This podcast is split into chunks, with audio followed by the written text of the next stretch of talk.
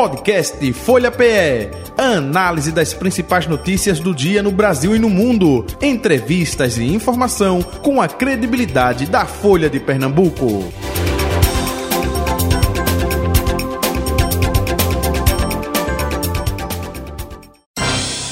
Folha Política. Folha Política, sexta-feira, 15 de setembro de 2023. A partir de agora, conversando com a senadora Tereza Leitão, do Partido dos Trabalhadores. É a nossa convidada da segunda parte do Folha Política, presencialmente aqui em nosso estúdio. Senadora, muito bom dia, prazer revê-la. Seja bem-vinda à Folha FM.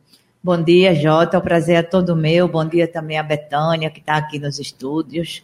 E bom dia a todos que nos ouvem. Betânia Santana, ela que é colunista de política da Folha de Pernambuco. Bom dia, Betânia. Oi, Jota, bom dia. Tudo em paz? Sextou hoje, né? Sextou. Sem Lula, né, Jota? É. Mas é, a gente tem Tereza ali, então. Isso. veio, veio, a informação, olha, vem Lula. Aí a gente não teria Tereza. Aí Lula não vem, aí a gente tem Tereza. Isso. Até aproveitando, senadora, como foi essa corrida aí da notícia eh, sendo dada eh, de supetão e de repente também o cancelamento, hein? É, tem todo o interesse do anúncio né, dos 6 bilhões de reais para a retomada das obras da refinaria e a expectativa era que Lula fizesse isso pessoalmente. Ele tinha uma agenda anteriormente marcada para o dia 25, mas sem confirmação. E aí tentou-se enquadrar essa viagem daqui no intervalo da viagem para Cuba. Ele vai para Cuba, para o G77 e depois vai para Washington. E aí era um pit shop, vamos dizer assim, né? Exclusivamente na refinaria, mas realmente ficou muito apertado, o tempo ficou muito curto, e aí achou-se melhor mesmo é, aguardar uma nova possibilidade. A garantia do investimento está selada, né? o investimento já está no PAC, isso tem uma relação com o próprio desenvolvimento regional, com aquilo que a Petrobras está pensando né, reativar em termos dos derivados que são fabricados lá, quem sabe a volta da indústria naval, enfim, uma série de proposições que estão aí no radar é, da Petrobras e do Ministério e vindo com mais tempo, quem sabe pode agregar outras agendas. Não sei se ele virá no dia 25, não está uhum. confirmada, mas eu acho que Lula gostou de vir em Pernambuco. Uhum. É, é fala Como que... sempre, né? Eu Como acho. sempre, ele gosta. É, é, a expectativa também é que ele venha depois da cirurgia, né, que ele vai é, realizar, né? E a gente gosta mais ainda quando ele vem. A cirurgia vai ser no final do mês, não uhum. sei se 28 ou 29 ela requer um repouso, né, um pós-operatório de repouso. É uma cirurgia simples. Quem faz diz que a recuperação e depois a própria condição física é ótima, né? Mesmo Lula tendo mais de 70 anos, ele tem muita saúde, muito vigor, né? E a fisioterapia, e de fato é a salvação de quem quebra osso. Uhum. Ou de quem faz prótese, que vai ser o caso dele. É, de quem faz prótese. Eu que o diga. É. Sou fã é, agora dos é. fisioterapeutas. Já está já tá expert, expert, expert nisso aí. É. é, senadora, o, o presidente tem adotado uma coisa de. anuncia né, oficialmente, nacionalmente, e depois está indo aos lugares, Pernambuco, claro, com mais frequência. Eu venho, eu manda os ministros. E aí isso dá uma, uma pujança maior ao, ao que se anuncia. É isso? É e isso. a valorização ao. É, a, a tá valorização tá do território, evidentemente. Lula sempre foi muito afeito a esse tipo de articulação, né? E a presença de Lula é uma presença que revigora, que anima muito. E, evidentemente, que tem também o teor político, as articulações políticas que não deixam de ser feitas. Né? Ou pouco ou muito, os recados, as imagens, né? Isso tudo é importante. Mas o que eu acho mais importante é deixar claro para a população é, que é um governo de reconstrução. Veja que muita coisa que está sendo feita é para reconduzir o Brasil ao que foi paralisado nos últimos cinco anos. Então, é, é, essa atitude eu acho muito pedagógica. Claro que o governo federal ele precisa da ação local, seja dos governadores e governadoras, seja dos prefeitos e prefeitas. Então, isso dá à população uma medida mais ampla eu acho que é muito importante isso, do que é uma política pública articulada. E Lula, com a liderança que ele tem, a expectativa sempre é muito grande, né? Entre, entre a confirmação e a desconfirmação, eu recebi 12 pedidos para tirar foto com Lula. Tereza, será que dessa vez dá? Para a viagem é. que seria hoje. Tereza, será visita. que dessa vez é possível? Veja aí se dessa vez eu realizo meu sonho de tirar uma foto com Lula. Então, essa liderança, eu acho que também faz bem a política. Faz bem a política no, no sentido da gente retomar a crença na atividade política como uma atividade importante para a sociedade. Quando, quando a senhora diz assim, as imagens falam muito, né? os gestos, são simples, parecem simples e eles mandam vários recados. Inclusive, a gente estava conversando dia, essa semana, logo após a posse dos novos ministros, e a gente viu um Lula muito cara fechada. Ou ele está com muita dor, ou ele está mandando recado para o Centrão. Tipo, Ó, oh, gente, eu estou aqui quase numa obrigação. A senhora acha que era dor ou era esse recado para o Centrão? Eu vi muita avaliação nesse sentido. Eu acho que tinha também a questão da agenda e tinha a festividade, que foi isso que eu vi também na transmissão de cargo de Silvio Costa Filho, a festividade da transmissão, uhum. não é? E não era uma posse inicial. É, eu acho que essa a diferença foi essa. Não era uma posse de início de governo. É uma posse que exigiu muita articulação política. Foram dois meses de espera. Exigiu renúncias, exigiu é, amplitude de visão, exigiu mudar as pedras várias vezes. Não, por exemplo, a princípio era Silvio Costa Filho para esportes, essa era a reivindicação, e André Fufuca para desenvolvimento social. Então, até chegar onde chegou, né, com dois meses de discussão e de todas as partes, não é, é cedeu e, e, e puxou para lá. O próprio Márcio França uhum. também foi envolvido, né, no contexto de abrir mão. O próprio vice-presidente que também é ministro. Então, a engenharia para se chegar a essa conclusão exigiu muito. Então, não, não vejo um recado assim direto para o Centrão, uhum. mas um recado de que não foi fácil. E não foi. Sim. E a gente sabe que não foi você com sete meses de governo ter que fazer uma mudança estrutural no governo, não uhum. foi, um, não foi uma mudança, por exemplo, que o partido pediu, como foi a mudança do Ministério do Turismo. Né? Ali foi uma coisa muito Perfeito. pontual. Perfeito. Mas não acho que, que foi assim um recado direto, porque o presidente não precisa disso na hora que ele acata. Uhum. Né? Na hora que ele acata, acatou, está acatado. O Centrão tem dois ministros né, além das articulações que tem com outros ministérios. Nós esperamos e desejamos que ambos também valorizem esse gesto. Uhum. Que ambos e seus partidos e suas articulações políticas valorizem esse gesto. Eu ouvi isso no discurso é, de Silvio Costa Filho, eu estava lá presente, não foi o do outro, mas sei que ele também reafirmou essa confiança, esse compromisso, né, essa fidelidade ao governo Lula, e ao mesmo também que a Câmara de deputados, particularmente o presidente Arthur Lira, veja também esse gesto como um gesto como gesto, ele tem uhum. força, tem votos, a gente precisa daqueles votos lá da Câmara. Então, que não fique também uma quebra de braço eternamente. Né? Eu acho que foi a conclusão de um ciclo, a conclusão de um processo que envolveu muita habilidade, muita paciência dos ministros da área política, dos líderes partidários, do próprio presidente Lula. Não agradou a todo mundo, ficou é, ranhura, mas vamos virar essa página e trabalhar pelo Brasil.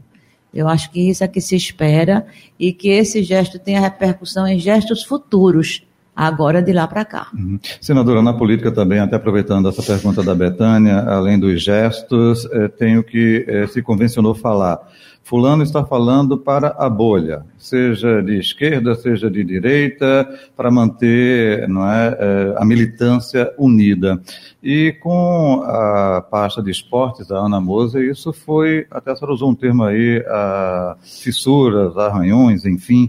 É, é, tem muito da militância dizer assim, poxa, mas tirando a Moser, é, é, parceira, né, comprometida com a gente, bota Fufuca, um cara que apoiou Bolsonaro, enfim, que não tem nada a ver. Como é passar para a bolha ou para a militância petista justamente, olha, a necessidade disso? Será que isso já foi digerido ou ainda não, pela militância? Não, eu acho que pelo PT, né, pelos parlamentares, pelas lideranças, isso foi digerido porque é necessário. Né? O que a gente quer fazer pelo Brasil depende de voto. As mudanças que a gente quer fazer em muitas questões estruturais, estruturantes do Brasil, depende de voto.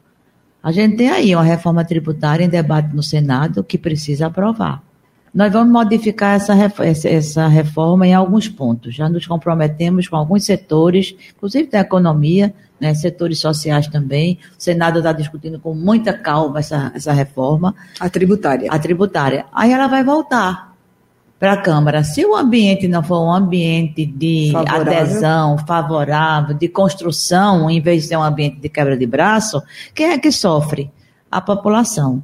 Né? Agora, eu acho que a questão de, de Ana Moza era a identidade mesmo. Né? E Ana não chegou ali simplesmente porque ela, era uma, ela é uma campeã olímpica, uma campeã, um ícone do esporte. Ela não chegou ali só por isso.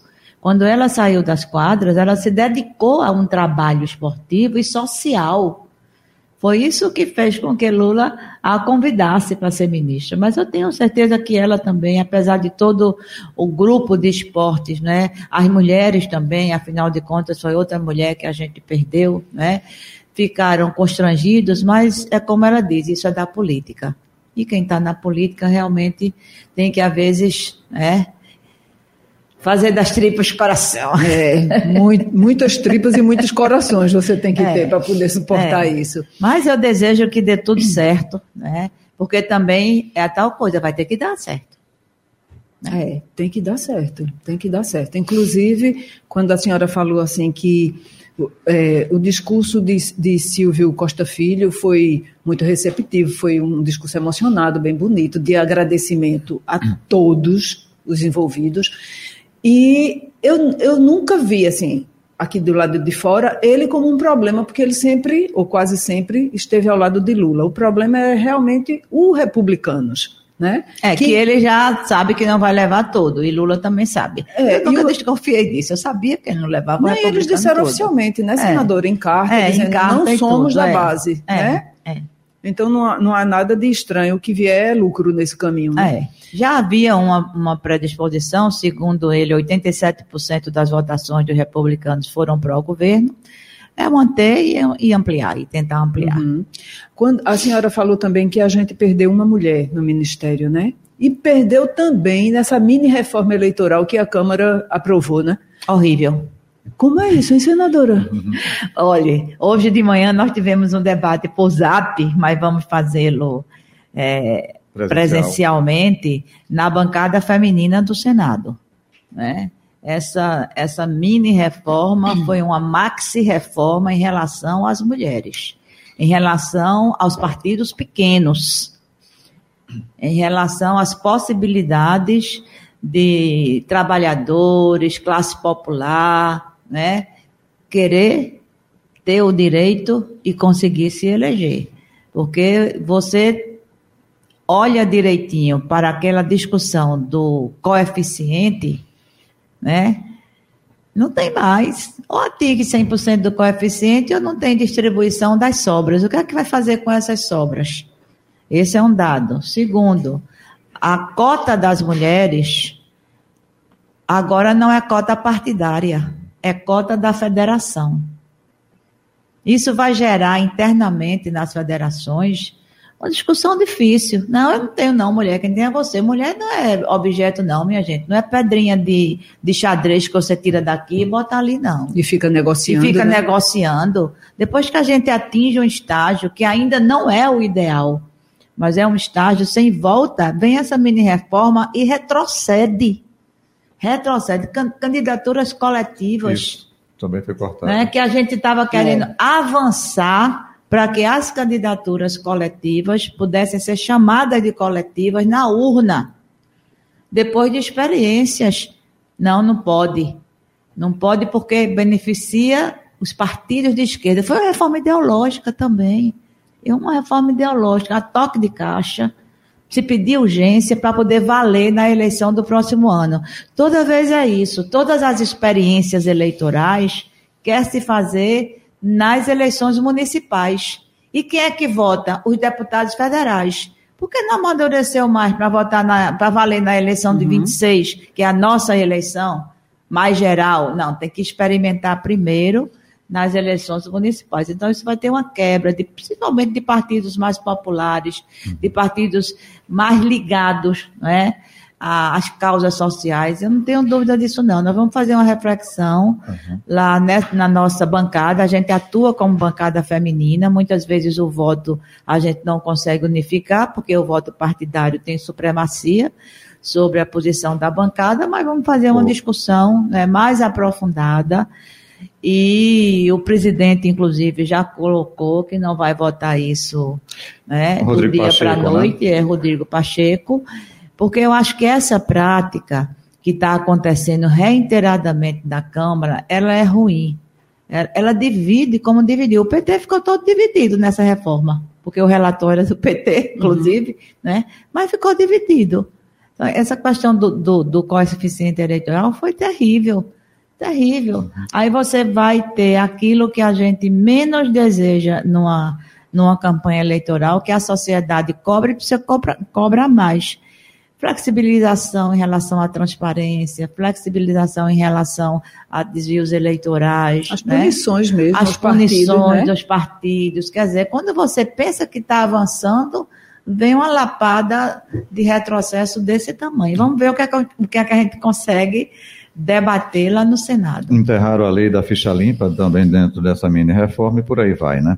Agora, senadora, o prazo é até o dia 5 de outubro para é, dar tempo daqui a um ano, é, justamente para valer para 24. O presidente Rodrigo Pacheco é, tem condição, a pressão que ele vai sofrer lá dentro da casa também, ele tem condição de segurar isso e não colocar em votação até lá?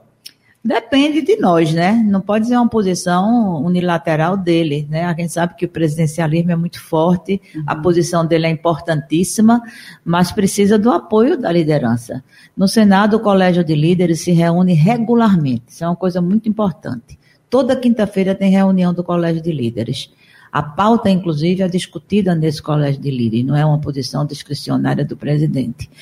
Então, é um ponto né? Uhum. Inclusive ele se colocou publicamente de que quer uma reunião também com o governo para que nesse colégio de líderes, né, as próximas reuniões definam a pauta até o final do ano. A gente já está em setembro. Quando entra no, no BRO, né? Setembro, Isso, outubro, bro, novembro, é. dezembro, quando a gente vê, acaba o ano. Né? Então a gente tem que ter alguns cuidados, né, algumas ações para que essa pauta seja uma pauta consistente e que a gente de fato priorize o que é prioritário que ele fala em um projeto mais maduro, né, é, Jota? É. Um, que para não uhum. ser votado como foi na agonia, uhum. assim. Ô, senadora, um, uma das vezes em que a senhora te, esteve aqui com a gente, a senhora defendeu. É, Jota, eu estou pulando já de assunto. Não, fica à vontade. Se... Não, esse aí eu acho que já se esgotou, né? é... Tem outro da pesquisa aí que eu quero perguntar à senadora daqui a pouco. Tá. Datafolha. É, em que a senhora disse aqui para a gente que, que o prefeito, o prefeito do Recife, João Campos, precisava tratar os aliados como aliados. Ele tem tratado o PT agora, depois desses vários recados? O PT, o presidente Lula, né, as nossas condições de trabalho na prefeitura, sim. Mas eu acho que ele ainda deve uma discussão mais estratégica com o PT. Ele está falando com todo mundo né? E a gente não está sabendo o que é que está sendo falado. O que é que a gente vai encontrar para o ano? Depois dessas conversas né, bilaterais, eu acho que cabe uma conversa com os aliados mais estratégicos. Nós nos consideramos um aliado estratégico. Não é por amostração, não.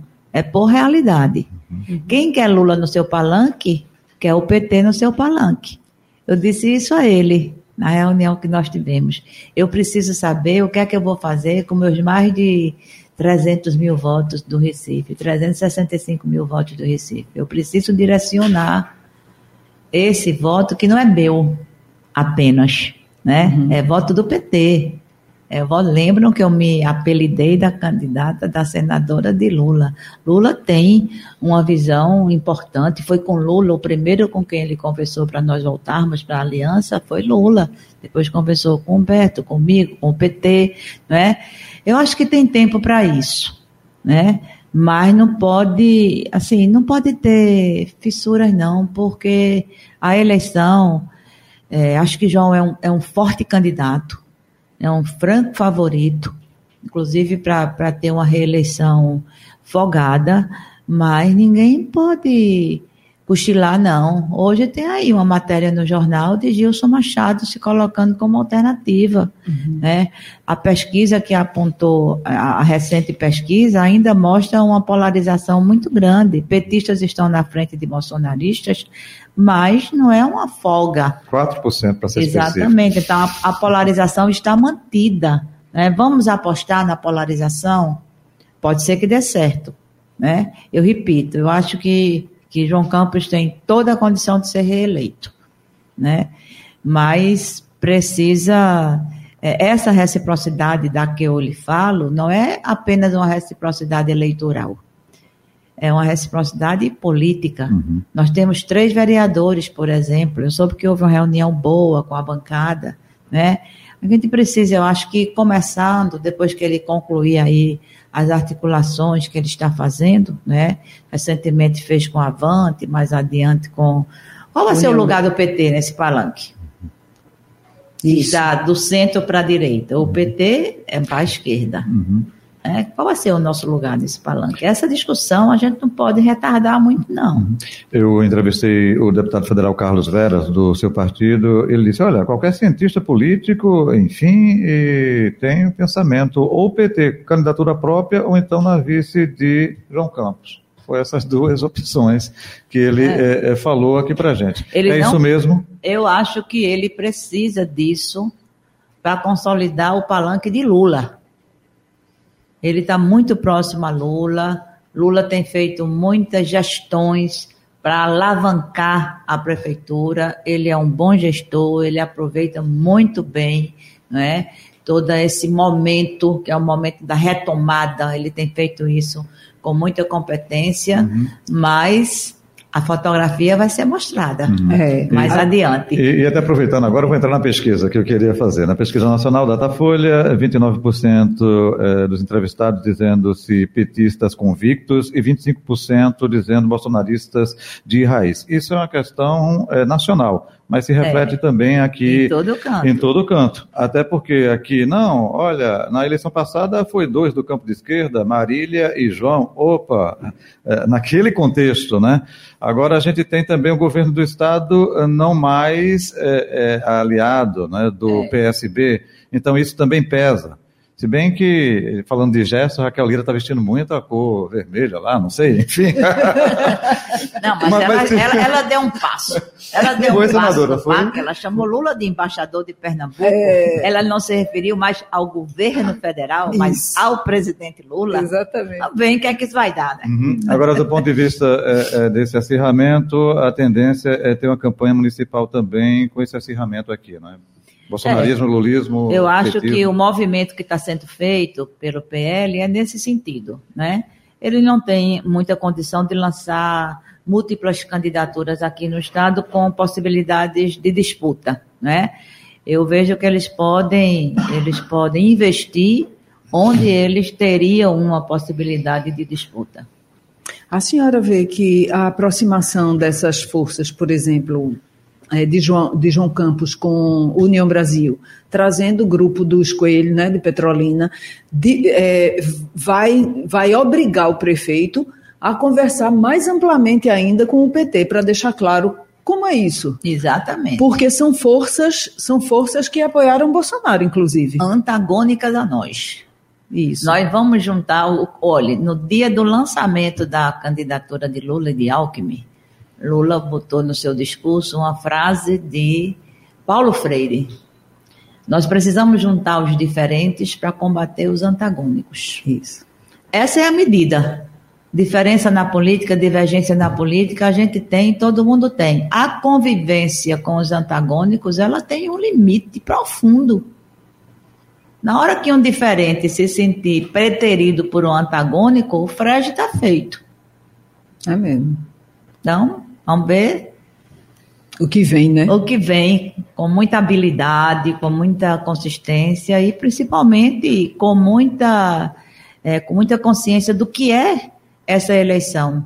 Nós vamos receber a presidenta do PT agora, 22 e 23.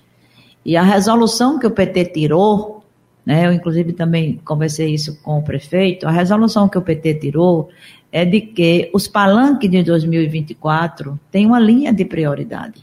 Candidatura própria do PT, onde a gente puder, onde a gente já governa, onde a gente tiver condições de disputa uhum. e de vitória. Reeleição dos nossos prefeitos e prefeitas, sucessão de quem não puder ser mais é, candidato e identificar esses polos onde a gente vai trabalhar. Uhum. Em relação aos aliados, que a gente não vai almejar desprezar aliado nenhum, em relação aos aliados, qual é a nossa discussão? Discussão com a federação, discussão com o PSB, discussão com o PDT, discussão com a Federação Rede PSOL, e aqui no Recife, qual é o nosso palanque? É o palanque que vai apoiar Lula em 26, minha gente. É, essa é a orientação nacional do PT, porque essa é uma discussão desta eleição muito forte em relação aos projetos. Uhum.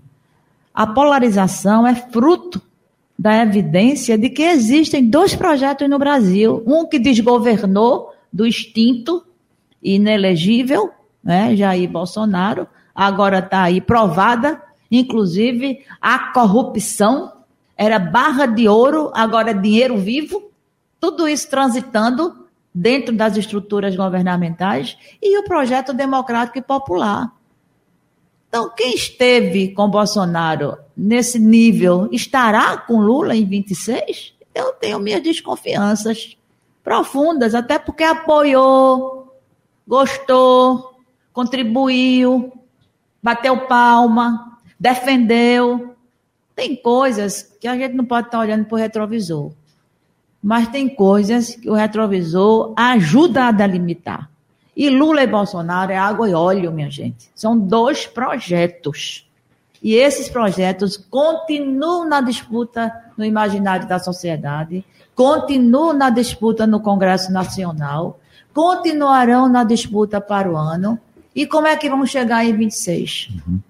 Eu acho que é essa peculiaridade política que as gestões precisam ter atenção para acabar com esse negócio. É técnico, não é técnico. O técnico tem que estar a serviço do político, senão o técnico erra, faz besteira, não valoriza. O que está acontecendo na gestão de Raquel em relação aos professores, por exemplo?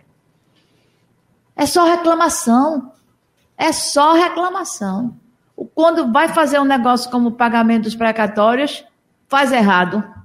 Uma ação do IPCEP lá, em cima da prateleira, transitou em julgados, as pessoas, olha, eu sou uma pessoa idosa e não faço parte dessa ação, porque ela é anterior a mim. Uhum. Imagine a faixa etária de quem faz parte dessa ação. Mas porque é o técnico. Não pode, minha gente. O técnico é necessário, é necessário para ter competência, para ter eficácia, para cuidar do dinheiro público, para ter atenção, para as coisas caminharem conforme a lei. O técnico é para isso, mas ele tem que ser iluminado pelas decisões políticas de valorização, de prioridades, de tomada de posições e posições que se o técnico está acobertando e, e, e, validando, elas serão posições que chegarão na ponta. Uhum na sociedade, na população. Então eu vejo essa, essa nova geração, digamos assim, só dizendo que é técnica. A gestão é técnica, a gestão é técnica, a gestão é técnica. E política. Não pode desvincular, não, né? É feito pedagógico. O projeto não é só pedagógico, o projeto é político-pedagógico. Isso não significa partido. Isso não significa ideologias. Uhum. Isso significa posições, decisões, definições que ao fim e ao cabo tem que melhorar a vida da população. Nisso, Lula é mestre. É isso que eu acho que, que é o diferencial uhum. do nosso governo para o extinto. Então, nessas eleições, isso vai estar, tá. Uhum. Isso vai estar. Tá explícito, claro. Né? Explícito. Né? É isso que a gente está falando, Perfeito. entendeu? E, o... e, acho que é isso que Gleisi vem falar para a gente também, né? Para que os nossos palanques eles repitam isso, nos dê conforto. Será um palanque exclusivamente do PT? Não. Os palanques podem pender para o centro, sem sombra de dúvida, penderão, né? Mas que a gente possa, de fato, nos preparar para à eleição posterior. Senadora, me permita também, Betânia, puxar a sardinha para minha brasa, Jaboatão. Mas não é por mim, não, porque moro lá, não sou de lá, não, tá? É mas por conta. Jaboatão. Não, calma. Por conta do que o município representa no estado de Pernambuco. Sei. Segundo município em termos de arrecadação, é um, um coeficiente é, muito grande. Opa! E para muita gente o berço do bolsonarismo, porque Anderson Ferreira, presidente estadual do PL, ex-prefeito, tem um sucessor lá governando, e o PT tem uma atenção também com o município. Elias Gomes eh, vai ser anunciado justamente com a vinda de Gleisi Hoffmann aqui como candidato do PT lá em Jabotão? Vai, mas só um, des- um destaque daí da sua fala inicial. É, Jaboatão, o berço do bolsonarismo, que está dividido em dois palanques. Isso, porque ainda tem Clarissa, né? É, vai ter Clarissa de Técio, que é uma expoente do bolsonarismo, deputada muito bem votada, salvo engano meu, a mais votada, não foi? Não, foi a segunda. Foi a segunda, André né? Ferreira o André primeiro. Ferreira é o primeiro, ela- então. Os dois que representam os dois palanques de Jaboatão, Pronto. não é? Ela própria candidata e André apoiando o atual prefeito, que sucedeu o seu irmão, devem ser os candidatos de 2022. As conversas com Elias estão muito avançadas. Eu mesma vou conversar com ele, acho que se terça ou quarta-feira. Ele já conversou com o PT local, já conversou comigo também, mas a gente vai é, afinar os, os finalmente, já conversou com o Humberto Costa, já conversou com a presidenta do PT municipal de Jaboatão, a companheira Dora. É, o, o PT Nacional sabe desse nosso desejo e do desejo do próprio Elias, não é? Então, há possibilidade da gente fazer essa filiação festiva com a presença de Glaze. Ela está no nosso radar e no horizonte da programação que Glaze vai cumprir aqui. Será Eli- muito bem-vindo ao partido. Isso. Elias e mais quem? Nesse dia. Não sei, não sei ainda. Né? Não sei se a gente vai fazer assim várias pessoas ou se vai destacar pela importância que Jaboatão tem. Não sei ainda se outras pessoas de Jaboatão virão, mas o GTE, que é o Grupo de Trabalho Eleitoral do PT, ele tem discutido algumas filiações de vereadores, né? É, de, de, de quem foi candidato a vereador, de lideranças locais. Não quero estar assim anunciando para não estar atrapalhando o trabalho do GTE, não é? Como Elias Gomes é uma pessoa pública, né? A filiação ela tem um, um intuito também do fortalecimento do PT local, né? Jaboatão sempre o PT foi muito presente, o PT já teve é, candidaturas muito fortes ali, já teve lideranças muito fortes. Paulo Rubens Santiago, Paulo André Santiago, Campos. João, João Paulo, Paulo. João Paulo. André Campos. Campos, é um território muito afeito, né? Ao PT. Então, acho que é uma candidatura, inclusive, eleitoralmente muito importante e politicamente também. É, é lá a Frente Popular está funcionando, porque a deputada estadual Gleide Ângelo, do PSB, né, é, teve uma conversa com Elias. é, Exato, então, isso, é. lá está funcionando. Opa, só falta aqui É, bater o o martelo na campo- capital pernambucana para. O campo lulista, digamos assim, está bastante entusiasmado com essa possibilidade. E de dar uma outra opção ao município, né? Exatamente. É um município que sofre, né? Muito. Senadora Tereza Leitão, muito obrigado pela sua vinda e participação mais uma vez com a gente aqui, viu? É gratidão, um abraço na senhora, sa- saúde e paz e até um próximo encontro, viu? Muito obrigada. Muito obrigada a você, a Betânia, a todos que nos ouviram. Um bom final de semana, um bom sextor, É, um bom que eu sexto. ainda tenho duas reuniões pela frente. Betânia, bom fim de semana, até segunda-feira. Para você também, Jota, para todos. Valeu. Final do Folha Política de hoje. Folha Política.